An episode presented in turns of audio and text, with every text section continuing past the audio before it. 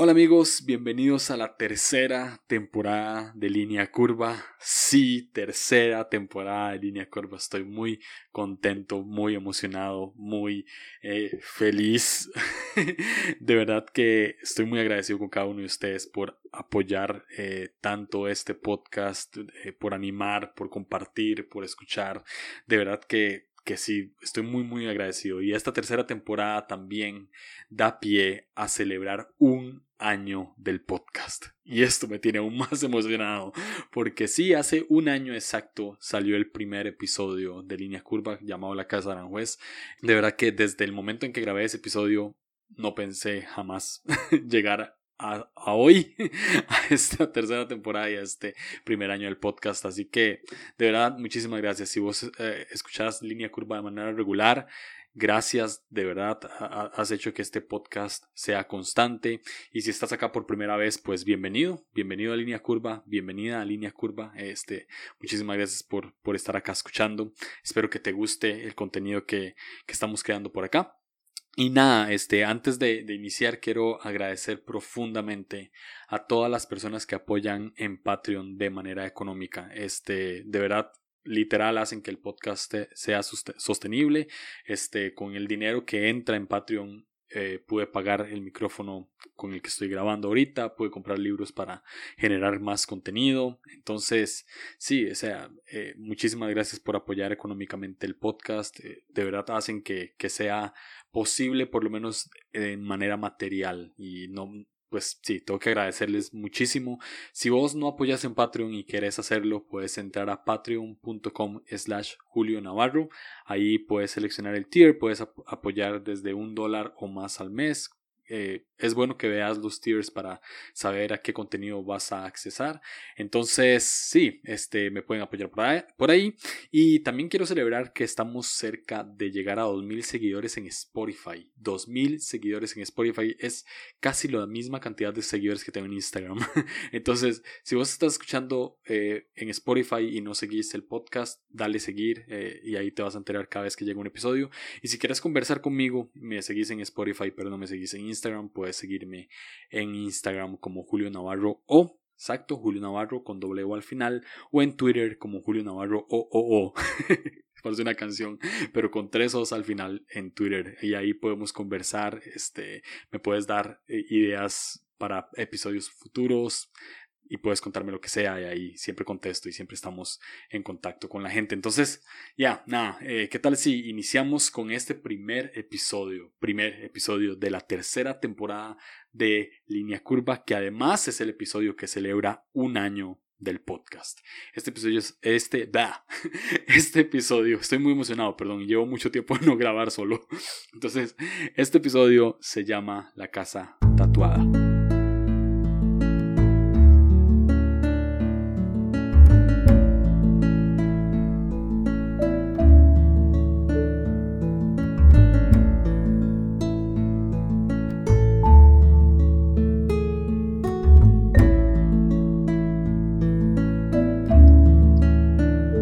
Sé si a ustedes les pasaba esto eh, de niños, pero yo cuando era pequeño eh, generalmente me visionaba, visionaba mi futuro, este, mi adolescencia o incluso mi adultez, la visionaba siempre en la misma casa. En la casa en la que yo vivía, yo pensaba de niño que yo iba, que yo iba a vivir toda la vida, ¿no? O sea, que ahí, ahí iba a envejecer, ahí iban a morir mis papás, ahí iba a tener mis hijos. No sé por qué, por alguna extraña razón, visionaba que ese era el lugar donde yo iba a vivir por siempre y a hacer literalmente mi vida. Sin embargo, si escuchaste el primer episodio de este podcast, que salió hace un año, te darás cuenta que ese sueño se murió por completo, porque la casa se quemó por completo, ¿sí? Este, hubo incendio y hubo pérdida total. Entonces, a partir de ese momento, yo eh, pues teniendo introspección, eh, meditando sobre mi vida. Pues soy una persona que piensa mucho en el pasado, no sé por qué, pero meditando en mi pasado y profundizando, me doy cuenta que la palabra casa, desde ese momento, siempre ha tenido como un peso en mi corazón. Siempre he tenido como una extraña añoranza con esa palabra. Siempre que me, que me dicen casa, me recuerdo mucho de la casa de Aranjuez y lo que vivía ahí, lo que pasé ahí, lo que soñé ahí. Y pues esa casa fue destruida. Obviamente, eh, parte del por qué siento lo que siento es porque esa casa era la casa de mi infancia y se quemó. Era la primera casa que tenía y se fue por completo. Entonces, desde ese momento, eh, desde que dejé de vivir en esa casa, empecé a vivir en muchas casas. Hace poco hice la cuenta con mi esposa y le estaba diciendo que viví por lo menos en unas 15 o 14 casas diferentes y siempre con núcleos familiares distintos. Mis papás se divorciaron, entonces un tiempo viví con, con, mi familia materna, otro tiempo viví con mi familia paterna, después mi papá se casó por segunda vez y viví con, con esa familia, ¿verdad? Viví incluso eh, acompañado de, gente, familiares de la esposa, de la ex esposa de mi papá, porque ya no está casado con ella, ahora está casado con otra persona. Chiste, como Ross de Friends se casó tres veces, pero bueno, esa es otra historia.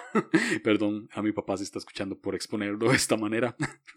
pero el punto es que viví con muchos núcleos familiares, o sea, viví... Eh, en muchas casas. Incluso hubo un tiempo que ni siquiera viví con ninguno de mis dos papás, viví con unos tíos. Y antes de casarme, incluso viví con un amigo y, y con la familia de mi amigo. Entonces era hiper extraño, ¿no? O sea, siempre vivía con gente distinta y con familias distintas. Y, y pues no sé por qué sentía que nunca iba a tener estabilidad en ningún hogar. ¿verdad? O sea, pensaba que eso no iba a pasar. Incluso me casé con Fabi. Y ya con Fabi he vivido en cuatro casas diferentes. Cuatro. Y llevamos tres años de casado. Que por cierto, hoy también estamos celebrando nuestro tercer año de casados. Ya. Primer año de línea curva. Tercer año de casado. Hoy es un buen día. Entonces, Sí, este, he vivido en muchas casas y, la palabra casa siempre ha pesado demasiado para mí. O sea, es, como extraño lo que siento. Ni siquiera lo puedo poner en palabras, lo que siento cada vez que escucho esa, esa palabra. Y hubo un momento en el que cuando conozco a Jesús a mis 18 años, eh, me compran una Biblia. Mi tía, atea, me compró una Biblia. Ironía.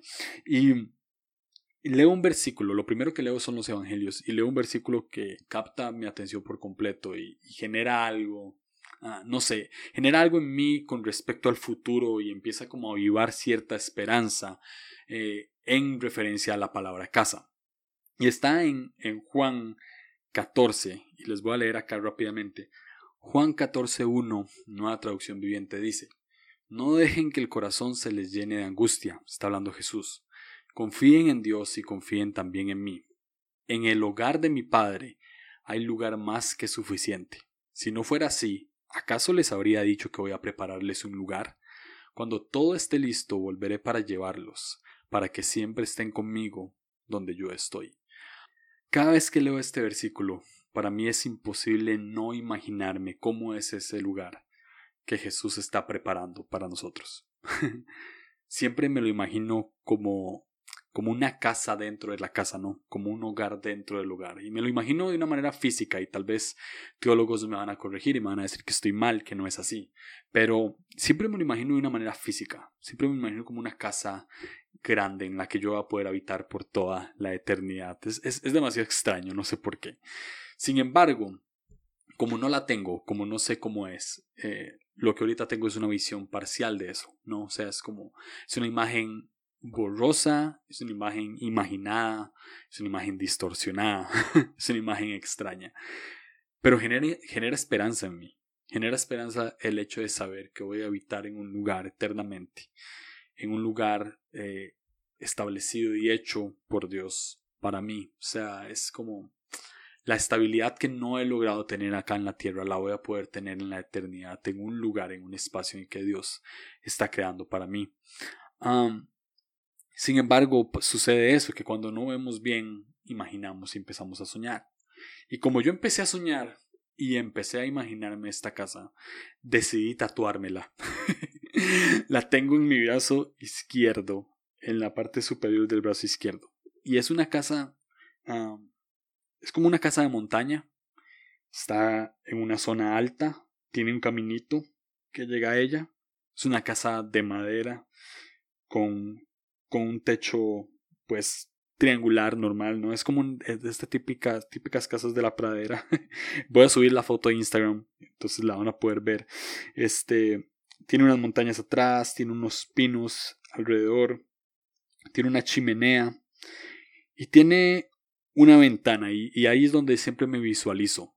Siempre visualizo eh, yo detrás de esa ventana, viendo hacia afuera, viendo el paisaje, con una taza de café y hablando con Dios. Y lo que, lo que siempre imagino es paz, o sea, lo que siempre imagino es un buen día, eh, soleado, con cierto frío, ideal para una taza de café y para leer algo. Y no sé por qué siempre la he pensado así. Entonces, cuando leí este versículo, cuando vi que, que Jesús decía que en la casa de nuestro Padre muchas moradas hay y que Él tiene un lugar preparado para nosotros, imagino este lugar, así tal cual me lo imagino. pero lo que me causa más esperanza no es soñar con esa casa, no es imaginarme ese lugar tal cual. Lo que me causa más esperanza es que Dios va a vivir conmigo ahí. lo, que me, lo que me causa más esperanza es que, es que Dios viene para vivir conmigo. Apocalipsis 21.3 dice, Oí una fuerte voz que salía del trono y decía, Miren, el hogar de Dios ahora está entre su pueblo. Él vivirá con ellos, y ellos serán su pueblo, Dios mismo estará con ellos. Él le secará toda lágrima de los ojos y no hará más muerte, ni tristeza, ni llanto, ni dolor. Todas esas cosas ya no existirán más. Em, en Apocalipsis están hablando acerca de la nueva creación, de la nueva Jerusalén, que viene a ser establecida en la tierra. Me, encanta mucho el término del cielo en la tierra, y es algo que me ha venido persiguiendo durante todo este año. Cielo en la tierra es ah, Salen álbums musicales con este nombre, salen conferencias con este nombre y creo que no es casualidad, creo que Dios está hablando esto. Está en el aire, está, está plantándose en el corazón de cada persona, está siendo semilla en nuestro corazón que, que algo está creciendo y un fruto va a dar. Y um, lo que más me impacta del cielo en la tierra es que es más que futuro, más que algo que va a suceder, es algo que podemos empezar a vivir en el presente. ¿Sí? Ah, cuando, leímos Juan 14, del 1 al 3, estaba leyendo los comentarios bíblicos e, en, valga la redundancia, en la Biblia que tengo. Y me gustó mucho la definición que dice. Cuando dice en la casa de mi padre muchas moradas hay, según el comentario, parece, parece una referencia al cielo y a la segunda venida de Jesús. Pero en ese capítulo Jesús anuncia también que Él y el Padre harán su habitación en el corazón del creyente. El tema fundamental del discurso es que cuando Jesús se vaya no dejará huérfanos a sus discípulos, sino que volverá a ellos por medio del Espíritu. En realidad deben alegrarse de que Él se vaya al Padre, puesto que les conviene que así sea. Es muy importante reconocer que los creyentes no tienen que esperar su muerte ni la segunda venida de Jesucristo para poder experimentar su presencia. Eso es lo que el texto dice, el comentario dice. Me encanta esta última parte. Es importante que sepamos que no tenemos que esperar la muerte de Jesús, ni tenemos que esperar eh, que Él vuelva en su segunda venida para poder experimentar su presencia. Es algo que tenemos aquí ahora. Y justamente el Espíritu Santo me atrevería a decir que es la puerta entre el cielo y la tierra. Es la escalera entre el cielo y la tierra. Es lo que hace traslapar el cielo y la tierra. Una vez dije y una vez sentí esto. Cada vez que oro, cada vez que cierro mis ojos y hablo con Dios, estoy en casa aunque sea por un momento. Al menos un instante estoy en casa. Y la Biblia dice, oren sin cesar. Oren sin descansar. Después evolucionó eh, ese término de cuando cierro los ojos y oro estoy en casa. Y pasó a ser todos los días estoy en casa. Si estoy consciente de que el Espíritu Santo está dentro mío, de que el Espíritu Santo está a la par mía y de que el Espíritu Santo está sobre mí. Cada vez que siento y reconozco al Espíritu Santo en mí, estoy en casa. Y es ahí donde se empieza a vivir el cielo en la tierra. Es ahí donde, donde ese hogar que Dios está creando para nosotros deja de ser algo imaginado y algo soñado y empieza a ser algo real. en 1 Corintios 13:12 dice, Ahora vemos todo de manera imperfecta, como reflejos desconcertantes, pero luego veremos todo con perfecta claridad. Todo lo que ahora conozco es parcial e incompleto, pero luego conoceré todo por completo, tal como Dios ya me conoce a mí completamente. Claro que mientras estemos aquí, pues vamos a ver todo de una manera parcial e incompleta. Ese cielo en la tierra va a ser como una luz intermitente que no nos deja ver con claridad el cuarto en el que estamos. Sí. Siento que así, así ha sido en mi vida. Ah, siempre he visto casa y siempre la definición de casa para mí siempre ha sido como una luz intermitente que no me deja ver bien qué es. Imagínate si estás en, un lugar con una luz, apagarla y prenderla una y otra vez. Tu visión, por más que tus ojos estén abiertos, no vas a poder ver bien con totalidad el cuarto, solamente si la dejas prendida. Nosotros vivimos esta vida así, como una luz intermitente que se prende y que se apaga. A veces más apagada, a veces más prendida, depende de, de, cómo estemos conscientes del Espíritu Santo acá. Pero así es como, como se ve. Lo cierto es que cuando Jesús vuelva, vamos a ver todo de una manera completa, tal como Dios nos ve a nosotros. Y ese va a ser el día que el cielo y la tierra se traslapen por completo y vamos a empezar a vivir esa eternidad. Y vamos a empezar a vivir en, en esa casa que Dios está preparando para nosotros. Y al final lo que entendemos es que probablemente yo esté equivocado y nuestro hogar no es, no es un lugar físico, aunque así lo sueño y así lo quiero. Pero más que eso, mi hogar más que una casa en la montaña con pinos alrededor, olor a café y una vista preciosa, al final entiendo que mi hogar es Cristo Jesús. Sea donde sea que me encuentre, sea como sea que eso se vea, mi hogar es Cristo Jesús. Y lo es ya, lo es ahora y lo va a ser durante toda la eternidad. Tal vez ahorita es como intermitente, como una luz que se prende y que se apaga, pero luego va a ser una luz total en la que Él mismo será la luz y todo se va a poder ver de una manera clara. Ah. Ahora, con todo esto dicho, quiero transmitir un mensaje acá, y es que durante mucho tiempo quise escapar de esta realidad. Durante mucho tiempo quise escapar de este mundo y huir a otro lugar. Y cuando leía estos versículos decía, ya, Dios nos va a llevar, Dios nos va a arrebatar y nos va a llevar a ese lugar eh, increíble y pues sí, este mundo se va a destruir. Pero leo en Génesis 1.31 lo siguiente. Y vio Dios todo lo que había hecho, y he aquí que era bueno en gran manera. Y fue la tarde y la mañana del día sexto. Otras versiones, como la nueva traducción viviente, dice, entonces Dios miró todo lo que había hecho y vio que era muy bueno. Ya. El mundo, la creación que ahorita ves es muy buena. Estaba imaginándome esto. Si quitamos todo lo que en cierto sentido el ser humano ha creado, si quitamos ciudad, si quitamos contaminación, si quitamos eh, injusticia, si quitamos temor, si quitamos coronavirus, si quitamos guerra, si, si, si quitamos todo y dejamos solamente lo que Dios creó de manera original, el cielo, las estrellas, los mares, lo verde, el desierto, si, si, si solamente visionamos eso, nos daremos cuenta que es hermoso, que es perfecto. Hoy salí a caminar en la mañana con mi esposa y no sé, iba como muy abrumado por todo esto del coronavirus, tenía que ponerme mascarilla o cubrebocas para entrar al lugar donde íbamos a entrar a comprar una mata. Eh, ya estaba, estoy un poco aburrido de esto, honestamente, o sea, estoy un poco harto de la pandemia y todo lo que eso acarrea.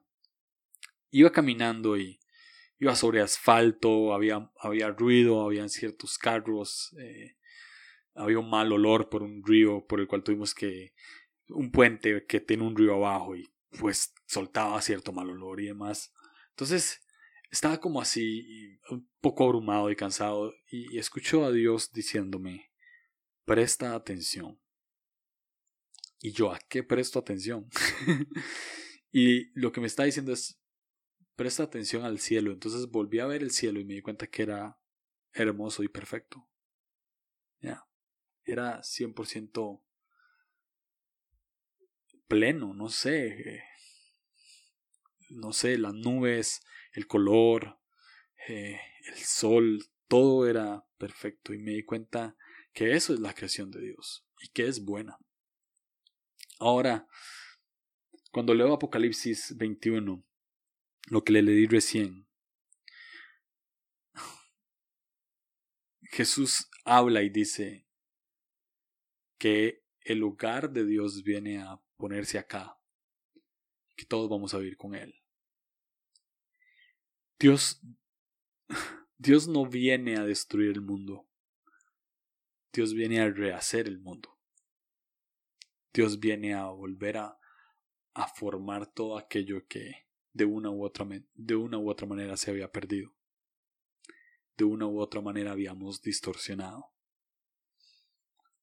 Dios viene a ello y te quiere a vos en eso. Te quiere a vos en esa ecuación. Y tal vez no sé cómo se vea de manera física, como lo dije, es algo que ahora imaginamos y soñamos. Um, pero definitivamente va a ser el cielo en la tierra y ya no habrá llanto ni dolor. No va a haber enfermedad. Y esa es nuestra esperanza. N.T. Wright, en su libro Simplemente Cristiano, menciona un himno de alguien llamado Maltby Babcock. No sé si lo estoy diciendo bien, pero es Maltby Babcock. Y escribió un himno llamado Este es el mundo de mi padre. Y N.T. Wright pone una fracción de ese himno que les voy a citar ahorita. Este es el mundo de mi Padre, que nunca se me olvide, que aunque el mal parezca a menudo tan fuerte, Dios sigue siendo el Rey. Ese es el mundo de mi Padre, la batalla no ha terminado. Jesús, quien murió, será recompensado, y tierra y cielo serán uno. Y tierra y cielo serán uno.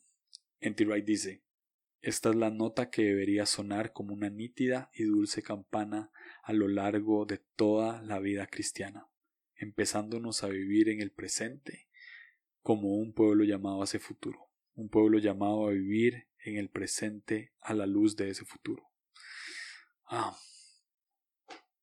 Entonces, el cielo en la tierra es futuro, ya, pero también es presente. Mi hogar es en Cristo Jesús. Y Cristo Jesús está vivo. Como decía el, el, comentario bíblico que leí ahora, es necesario que sepamos que podemos experimentar a Jesús aquí ahora. No esperar hasta la segunda venida para experimentarlo. No esperar una manera de escapar para experimentar a Jesús, sino que es algo que podemos hacer aquí ahora porque cuando Jesús venga, nos va a llevar a ese lugar preparado para nosotros, que está en el hogar de Dios. Entonces leímos en Juan 14 que en el hogar de Dios hay muchas moradas preparadas para nosotros, hay muchos espacios preparados para nosotros. Leemos en Apocalipsis que ese hogar va a ser establecido aquí en la tierra. Leemos en Primera de Corintios que lo vamos a ver que ahorita vemos de, de, manera parcial, pero ahora lo vamos a ver de una manera completa cuando eso suceda. Y todo esto que esperamos es algo que podemos empezar a vivir ahorita. Tal vez no de una manera completa, pero sí de una manera parcial. Podemos empezar a construir ese futuro acá. Podemos empezar a experimentar al Espíritu Santo acá, que nos hace vivir el cielo en la tierra. Entonces, cada vez que, que sos consciente de que el Espíritu Santo está en vos, estás en casa al menos de manera parcial, pero estás. Ah, entonces, no sé cómo, cómo te imaginas tu espacio en este gran hogar que es Dios, que es Él.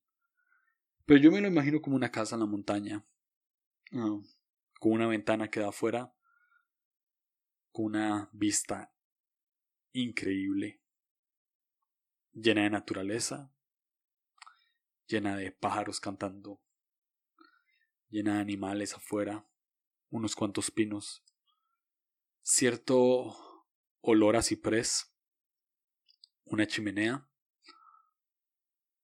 un olor a café por el café que me acabo de preparar en B60, que es mi método favorito, un geisha. y estoy con mi taza de café viéndose afuera.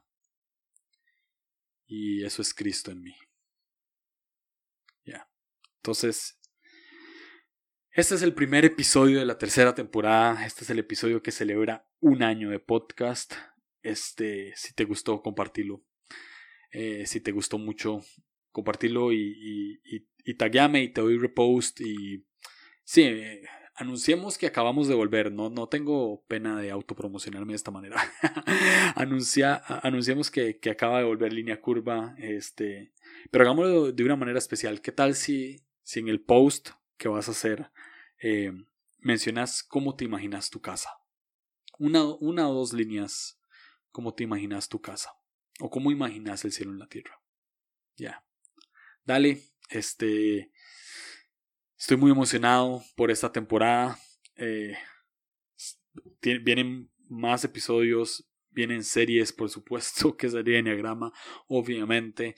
Este, viene serie Voces, que no hice la temporada pasada. No voy a hacer serie de 10, voy a hacer serie voces. Vienen, no sé si todavía si cuatro o cinco entrevistas a podcasters hablando de su podcast y un tema sobre la mesa. Entonces ya, espérenlo, estén pendientes. Muchas gracias por, por todo. Nos escuchamos.